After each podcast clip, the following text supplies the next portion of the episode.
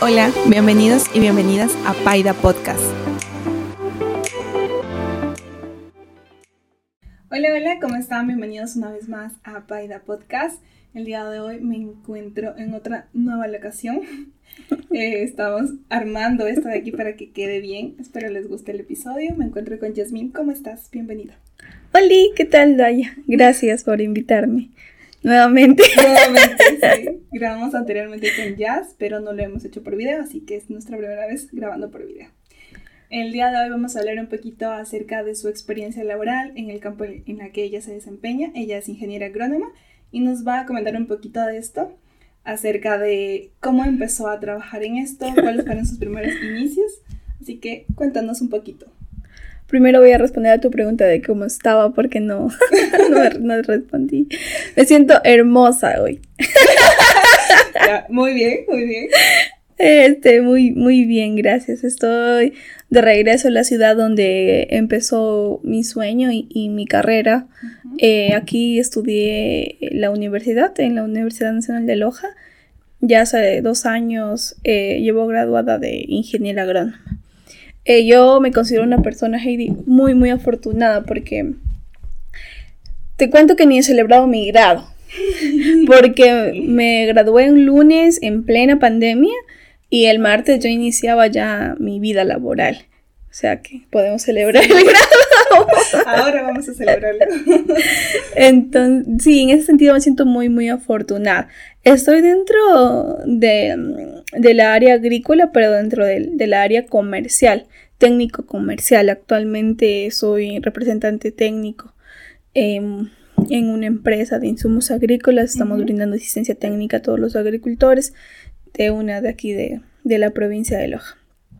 Eh, ahora, actualmente estoy bien. Eh, en mi sentido laboral, ajá, sí, sí, eh, me siento muy bien, muy valorada, mis, tengo muy buenos compañeros de trabajo, me permiten realizar, eh, validan todas mis propuestas, mis ideas y también en capacitación constante, sí, puedo decir que, que, estoy estable, muy, muy, muy bien, muy enfocada en mí actualmente, en brindar un buen servicio, no sé, dar mi, mejor versión, creo.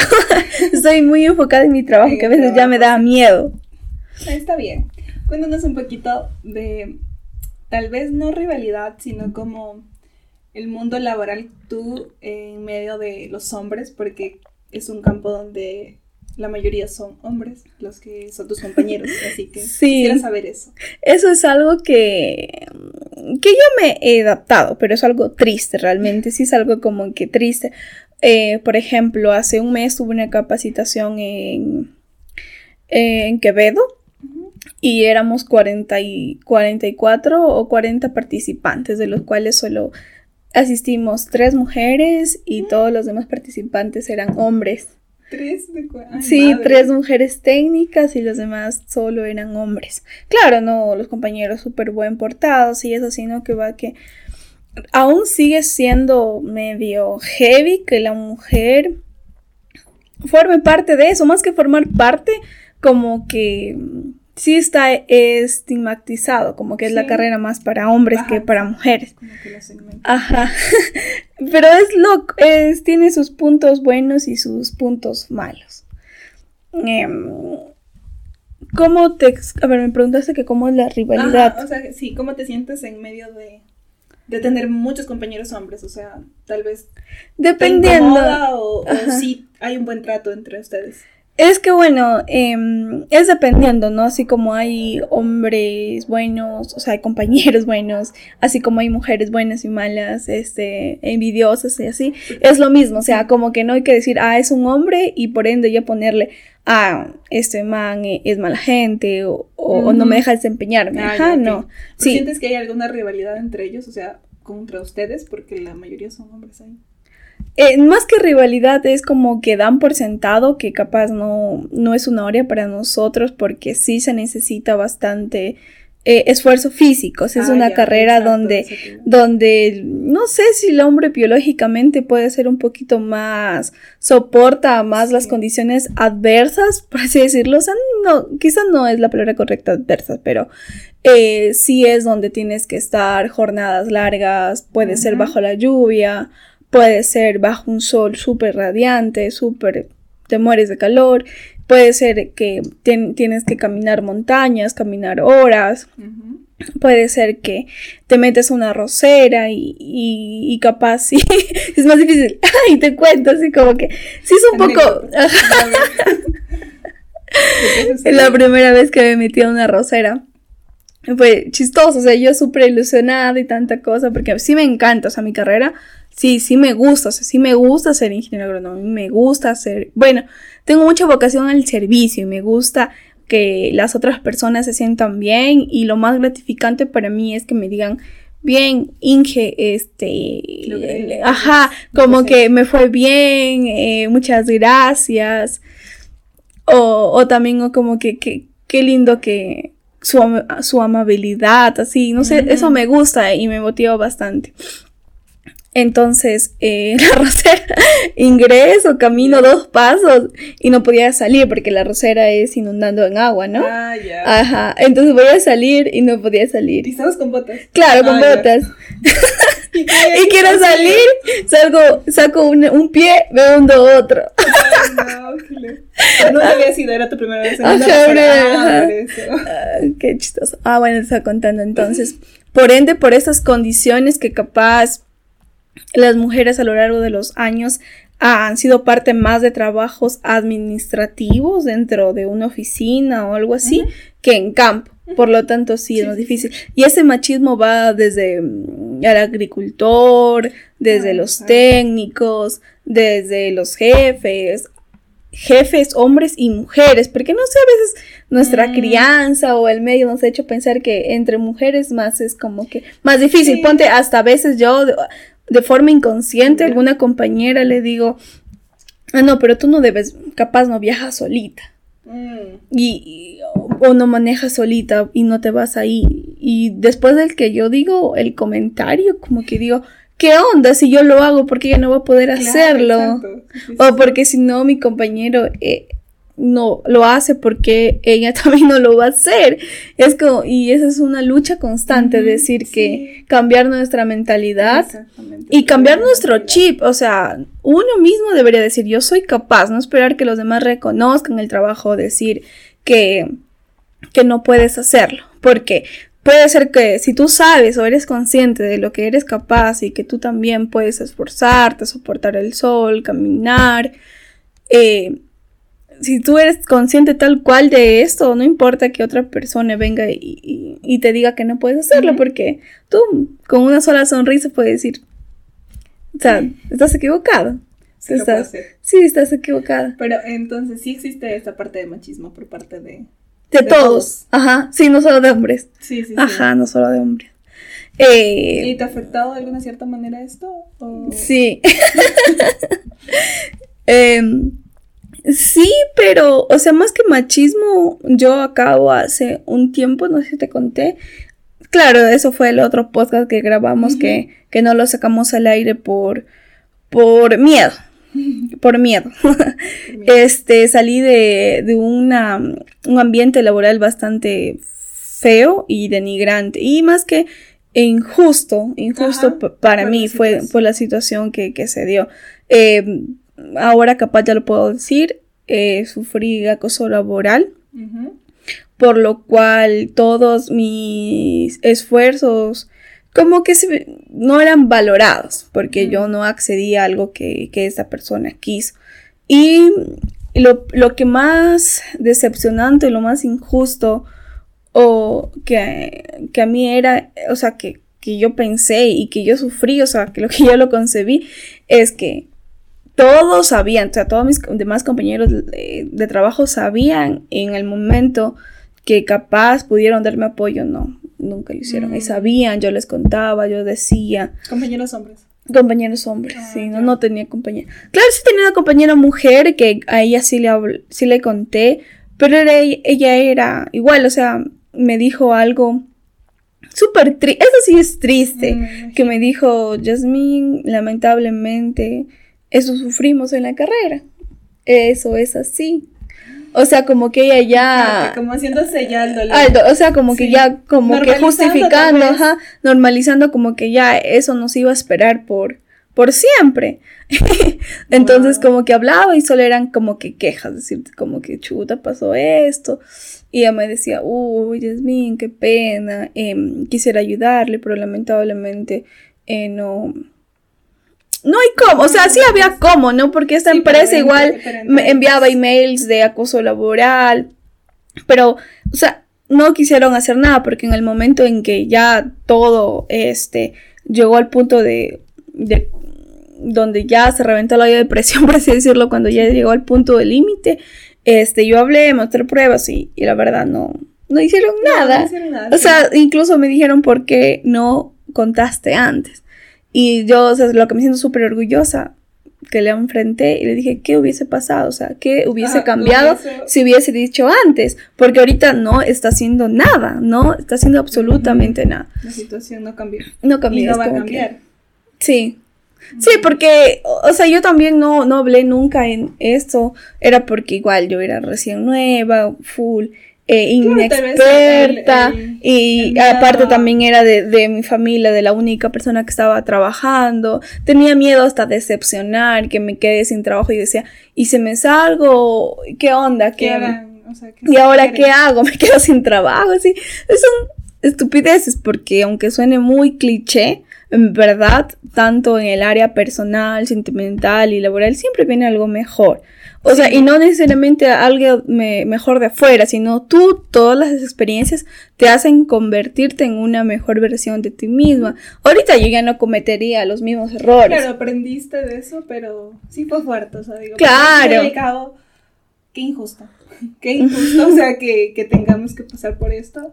Creo yo, porque siempre digo que debería suceder, me imagino que en otros campos laborales lo mismo. Sí, se me, se me menciona. Y, y, debe ser difícil porque nosotros cómo afrontamos esto y cómo decimos, mira, sí, pero al final nadie te va a creer, nadie te dice nada, nadie te dice, sí, mira, te voy a ayudar, porque al final lo hacen.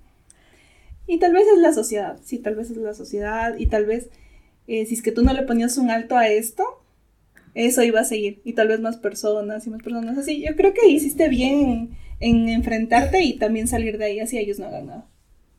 Claro, sí. O sea, claro, yo me siento súper aliviada. De hecho, fue como que un balde de agua fría. Pero. Pero ya cuando pasó todo es como que me sentí aliviada. O sea, ya no tengo que soportar cosas. Porque ya no, ya no es, me llegaban tareas un poco absurdas, me llegaban tareas de que a las 6 de la mañana ya querían llegar para ir a trabajar conmigo, no respetaban para nada mi planificación. Eh, se pusieron hostigosos ahí. Hostigarte a ti. Sí, como que a cansarme.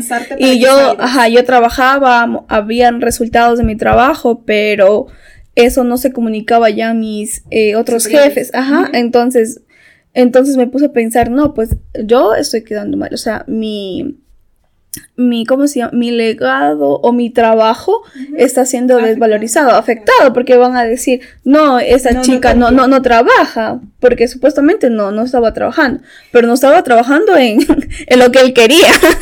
no, eh, mi, laboral, es, claro, mis, mis funciones laborales estaban, estaba haciendo muy bien y me sentía realizada, pero fue una buena etapa. No sé si soy tonta, soy muy buena gente, pero siempre yo rescato, ajá, agradezco, rescato. Yo tuve el orgullo de decir que ahí tenía vehículo y yo era muy inexperta todavía en el vehículo. Tengo que aceptarlo. Sí, era así. Sí sabía conducir, tenía mi licencia, pero así ya tener un cargo, un vehículo a tu cargo, ajá. Eso me ayudó en dos formas, verás. Una tanto con la relación con mi papá porque como estaba así media huevada primero por el vehículo, este, le pedí ayuda a mi papá y mi papá vino y pasó conmigo una semana. Enseñándote. Ajá, acompañándome. Ma, dándome tips así y no, ajá, y eso sí me ayudó, o sea, como que digo, no, no estoy sola, al final me volvió la vida a, a, demostrar que a las únicas personas que las podemos tener en los mejores de los casos, bueno, es, es a nuestros papás, a, a nuestra familia, porque él, él, me ayudó, me hizo tener, pero sí, sí, sí me ayudó, estuvo parte. Y la otra parte es que, que ya puedo conducir bien. Lecciones que aprendí. Sí, sí, conocí lugares, experimenté lo que es esa función, ahora ya sé qué es lo que quiero y qué es lo que no quiero, que a veces es mucho más importante saber qué es lo que no quieres que saber lo que quieres, porque ya sabes a dónde no vas a ir. Entonces, sí, o sea, sí fue una experiencia fea, pero eh, muy enriquecedora. O sea, ya no volvería a tener eh, las mismas confianzas. Eso sí también ha afectado a, a, nivel de social. Ajá. Como que ahora sí estoy un poquito más cerrada. ah, no, no, que cerrada, sino que ya selecciono bien con quién compartir mis mm. momentos, mis alegrías, mis, mis, tristezas. O sea que también ya me llegó la edad de la vejez, soy un poquito más adulta, pero ya decido con quién compartir más mis, mis momentos, como que ya no, o sea, en el trabajo ya no, como que muy buena relación con mis compañeros, pero ya no, ser de mis amigos, oye, no, claro que si puedo ayudar en algo, ayudo encantada a cualquiera, pero ya, este, confiar o algo así, no, ya no, ni aceptar bromas, o sea, ese creo que fue mi, mi peor error de como soy, yo soy y soy muy risueña, o sea, como que siento que las otras personas me dicen algo, pero yo me lo tomo de la mejor forma posible, como que mm. si me dicen algo, por ejemplo, este man me decía como que qué linda que está, ingeniera, y yo dije, ah, gracias. Pero, o sea, era un mm. gracias, jaja, gracias, incómodo, pero no tenía tampoco la fortaleza como decir ya par. Luego ya empezaron que mi amor que tanta cosa. Le digo, no, ya no me llame así. Claro, ya no me llame así y se calmó un rato y después otra vez. Entonces ni otras, ya no, ya no aceptará bromas de ese tipo. O sea, ya no acepto de hecho bromas ya sabes de ese a tipo. Qué lleva esto. Sí, no, y, y eso sí me dijeron, y eso me da, eso sí me molesta conmigo mismo porque personas que ya están en ese medio y ya me dijeron. Ellos me dieron unas pautas, pero no sé por qué los seres humanos tenemos la necesidad de pasar cosas así y nosotros eh, experimentar para poder aprender. Ahora cada que, que puedo con mis amigas, aunque puede que sean como yo, que no hagan caso a, la, a los tips o a los consejos, pero sí trato de decir que, que sí, que hay que poner límites. O sea, y eso funciona creo que es en la vida amorosa, ¿no? Ajá, en todo. Sí, en, en, todo, en todo. Yo creo que incluso familiar, con todos. Porque si tú no te sientes bien, o sea, y por más que te incomode eso, yo creo que poner un límite sano a la persona y diciéndole, ¿sabes qué? Eso me incomoda, no, no me parece. Y las personas te guardan respeto. Yo me he dado cuenta que, bueno, por ejemplo, yo lo digo personalmente en mí, em, yo, yo también no soy como para aceptar bromas. A mí no me gustan incluso que hagan ese tipo de sarcasmos. Yo los detesto. Y mis compañeros saben. Entonces, un día fue que una compañera mm, estaban bromeándose y dijeron, no, a la Heidi no, a ella no le gusta ese tipo de cosas. Entonces saben con qué persona hacerle sarcasmo y saben a qué persona no le pueden hacer eso. Y yo me he dado cuenta que yo paso súper bien con mis compañeros, me llevo súper bien, pero hasta un cierto límite. Y ellos no se sobrepasan ese límite porque me conocen. Pero bueno, eso es en el área este, de ah, amigos, ¿no? Donde en cambio yo, tonta, por así decirlo, sí tonto, porque no es otra palabra. no, no se dice. porque, digamos, yo aceptaba porque pensé que debía aceptar, porque si ya empezaba a decir cosas más o, a denunciar, iba a perder mi trabajo, que qué iba a hacer, me iba a quedar en el aire, miedos, ajá. Claro, con mis amigos sí, en verdad, ya también como se puede marcar un poquito más, con más facilidad los límites, pero uno piensa que en el trabajo no. Que debe aceptar todo. Ajá, como que oh, hasta a veces, como dices ese meme de que quiero ser mi propio jefe para no ah, reírme de chistes sin sentido, así. Básicamente eso. Pero ahora que, o sea, de, de todo lo que aprendiste, ¿qué harías y qué no harías ahora? O sea, ¿qué haces ahora en tu trabajo? ¿Te sientes mejor? ¿Sientes que ya no no lograste, por, ejemplo, lograste tener un círculo de compañeros ya. Como que siento que tú dijiste, son compañeros de trabajo y los selecciono como compañeros de trabajo. Sí. Y amigos, amigos con los que hablo. Ajá. ¿Y sientes que eso está bien o sientes que igualmente se podría llegar a un punto de, tal vez, un compañero de trabajo puede llegar a ser tu amigo? ¿O tienes todavía ese recelo? Sí, un poco, sí, un poco, pero la verdad es como que ya uno empieza a tener más filtros. ya no mm, puede andar diciendo todo, incluso que cosas que ya yo antes tenía la necesidad de me pasaba algo bueno, cogía y llamaba a mis ah, amigos a contar, oye, pasó esto. Ahorita no, ya como que lo manejo yo ya más. Y ya cuando en verdad necesito ser escuchada, ahí sí ya escribo y cuento. Ajá, sí, no, no. Pero con mis compañeros de trabajo actualmente sí hemos que yo también aprendí de mis errores. Mm, Por ejemplo, yo también no puedo decir que, claro, yo soy perfecto y no cometo errores. yo sí aprendí y reconocí y soy una persona que a veces sí me cuesta eh, reconocer mis errores. Ah, ya. Ajá, fue algo que se me, ah, aceptarlos, ¿no? Y mejorarlos. Entonces sí reconocí que a veces yo soy o era muy como que yo, yo hice esto, yo hice lo otro y así. Ah, ya. Ajá, sí, pero eso está mal. y eso cae mal. Me di cuenta. Ah, ya sí entiendo, ya entiendo. Entonces, ahorita no, es como que todos en trabajo en equipo, todo el equipo hace, ajá, todos aportaron y, y somos así como que una, una fortaleza, eso entendí que que una fortaleza, porque yo antes yo pensaba, tengo que hacerlo yo para que salga bien. Si no la otra persona capaz ya no me gusta cómo lo hace o, o le falta esto, le faltó más actitud al momento de cerrar una venta o algo así. Ahorita no, es como que todos hacemos así un clic y todos vamos caminando. Entonces todos sabemos eh, a, a, qué ritmo vamos, con, a qué objetivo vamos. Y me siento bien, me siento bastante bien, la verdad. Tranquila, feliz. Sí, tranquila, feliz. Claro, tranquila que trabajo, claro, el trabajo no es fácil, pero. pero en el sentido así como te que. Gusta, ¿Te gusta tu trabajo? Sí, sí, me encanta, me encanta estar en ese área, me encanta hablar con los agricultores. Tengo unas palabras así chistosas. los manes me cagan de risa. Y es como que yo también puedo ser así, o sea, como que con ellos no necesitas poses. O sea, a los manes les da igual que tú vayas con tu camiseta Columbia, que vayas con las mejores botas, gafas. No, o sea, entre más sencillo, pues tienes más, este, empatía, tal vez más empatía, o sea, como que, más sí, más así, o sea, y ahí entiendes todo, los manes son, o sea, los agricultores, digo, los, manes, como si fueran amigos.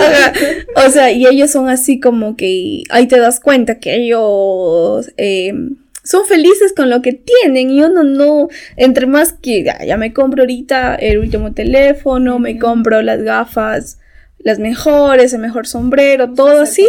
Y es como que ya, ¿y ahora qué? Si tú vas a campo y los ves a ellos felices, con su sombrero roto, con su camisa con hueco, pachada y, felices y con optimismo y decir, no, es que nos va a ir bien esta cosecha o también los ves preocupados por sus campos y entonces tú ahí puedes ayudar. Eso me ha ayudado y, y sí, yo llegué en una etapa, o sea, que en verdad empezaba a comprar ya cosas. O sea, yo primero era muy ahorradora y después, no sé qué pasó, Heidi, que empecé a, a gastar la plata a, cosas, que, ni siquiera yo tengo. Ponte, yo tengo un par de zapatos. ¿Por qué necesito otro par de zapatos que es para lo mismo? No entiendo. Llega tal vez esa etapa en la que te sientes que ya has ahorrado y como que tienes tu dinero y dices, pero ¿por qué no darme este gusto? Ajá, pero para eso trabajo. Mi manera más, más, mi justificación. grande. Sí, siempre todo el mundo dice, por eso trabajo y me doy mis lujos.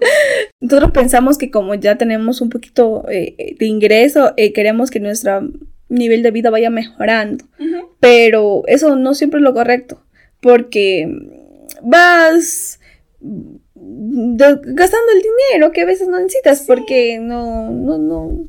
O sea, si es que tú te pones en un plan de ahorro y, y obviamente quieres cambiar tu... Si ya estás trabajando y quieres como mejorar, por ejemplo, el lugar donde vives, yo creo que sí, si lo inviertes en eso, no lo veo mal, pero todo con moderación, como que te alcanza para todo el resto. Pero es que si es que entras en un plan de ahorro, como tú lo dices, porque no es que como que ya tengo un sueldo, dos meses, me lo voy a gastar todo ah, en comprar. Claro, sí, sí. sin nada, sin nada. Eso sí también aprendí, que no tienes que quedarte sin nada en tu cuenta, nada, o sea, hay algo, porque... para guardarte. Ajá, porque yo sí pienso, como yo ya eh, voy al dos años más o menos siendo totalmente independiente, yo tengo que comprar todo, desde el esfero hasta el Todo, papel higiénico, todo, la comida, todo yo. Para que te alcance. Ah, claro, eso digo, mira, yo te- siempre digo que hay que darle prioridad, por ejemplo, primero a las cosas básicas de tu hogar y de ahí creo que en lo demás. De ahí ya creo que poco a poco dices, bueno, ya. Pero, pero nosotros, ¿por qué, ¿por qué creemos que queremos lo que los demás tienen? Por ejemplo, mira hoy lo que nos salimos de compras Sí. y a mí me encantan tus zapatos. Sí, literal. Me gustan los zapatos que Heidi usa. Fue a visitarme y me gustó porque se le veían súper cool. Bueno, ella tiene un full estilo. Entonces, yo quería, pero... Sí. Y, y quería comprar. Estaba a punto de comprárselo. Y yo digo, ¿para, ¿para qué los querías? Y me dijo, lo quiero para salir, pero sí tengo. Y yo, pero entonces si tienes, ¿para qué lo quieres? Pero es que son bonitos. Ay, qué yo- Bueno, le digo, conste, le digo, si Ajá. estás en plaga ahorra, ahorra mejor. Ay, lo peor, y lo más chistoso es que antes de venir acá loca, te dije, Heidi, voy a ir, pero pero- voy en plan de ahorros Lo- ma- más extremo. aparte. Ella dijo extremos. Y total, hoy día compré. Ay, qué horror. Creo que hay ocasiones en las que sí puedes comprar eso. Ya te vas, entonces estás aprovechando. Claro, es que como donde yo vivo no, no hay también esa, esa comodidad de tener Sí, tiendas ajá. a tu disposición, así. De poder Entonces, esos productos que sí. tú necesitas. Para tu No. cuidado personal también. o no, sea, pero ya de ahorita en ahorro. sé que lo diciendo Extremo. aquí. En público. Vamos a ver si cumple. Después de tres me pregunto cuánto ahorrado. Ay, ya. Listo, ya nos pasamos de los minutos. Espero que estén muy bien, que hayan disfrutado este episodio. Nos pusimos a hablar de todo, creo que llegamos de... Yo pensé que yo estoy embalada Sí, ya, yo quiero seguir hablando. Es que yo voy a ir 30 minutos del, del programa. Gracias, gracias ya, de verdad. Te agradezco muchísimo por estar aquí. Eh, ella me ayudó a armar también esto. Ya vio que es difícil. Yo sí, ha sido difícil. rapidito, rapi- rapidito vamos a grabar y, y nada. Bueno, espero que hayan disfrutado y nos vemos en el próximo episodio. Adiós. Gracias, gracias Heidi por darme esta apertura, por confiar en mí, por siempre recibirme en tu casa. De verdad, muchísimas gracias. Te considero mi amiga con la que sí puedo confiar. Con Estás en mis mejores amigos de Instagram. Con la que sí puede decir sus sentimientos. Ajá, sí, sí, muchísimas gracias. Gracias a ti. Y, y espero que otras personas sí se animen por, por esta carrera, porque sí es linda. Eh, siempre que estoy eh, así como que muy motivada, digo, y, ah, y aparte muy, me salgo de totalmente de contexto, pero quiero aprovechar esta oportunidad de valorar todo el producto que llegue a nuestra mesa. Este, es un tomate, una cebolla, así, porque en verdad, este, hay mucho, mucho esfuerzo por parte de las personas detrás, o sea, tienen que pasar largas jornadas eh, con lluvia, con sol, con insumos, eh, arriesgando su propia vida, su, la salud de él y de su familia. Entonces, sí, va- valoremos lo que llega a nuestra mesa, porque en verdad eh, no es que solo el proceso queda en ir, irme a la tienda y comprar, ¿no? Hay muchas cosas atrás. Eh, no regateemos los precios en las ferias iba por favor, no, no hagamos esto. Tenemos esa mala costumbre. Sí, Muy mal. y pero vamos a un mercado grande, o sea, ahí sí ay, compramos ay, sí. al precio que está ahí. Y si nos cobran el doble, el Pero doble. igual tú pagas porque ya está ahí el PVP que eso tienes Sí. Y, y tú vas y le preguntas al agricultor cu- cuánto le están pagando. Si en el, en, si en el super, en el super te cuesta un dólar de algo, él está ganando apenas unos 30 centavos, imagínate. De todo el esfuerzo. Entonces sí, sí quiero aprovechar eso. Creo que quería hablar mucho más de eso en el podcast, pero ojalá llegue a otro Sí, episodio otro donde episodio podamos hablar de eso sí, y es les pueda mostrar un poquito más de, de eso, porque a mí me gustaría compartirles cómo es un proceso de algo, que cuánto se esfuerzan los agricultores y también cuánto también un, un agrónomo se esfuerza, porque y ojalá haya una normativa donde a los agrónomos se nos mejore el sueldo. Gracias. Gracias, nos vemos.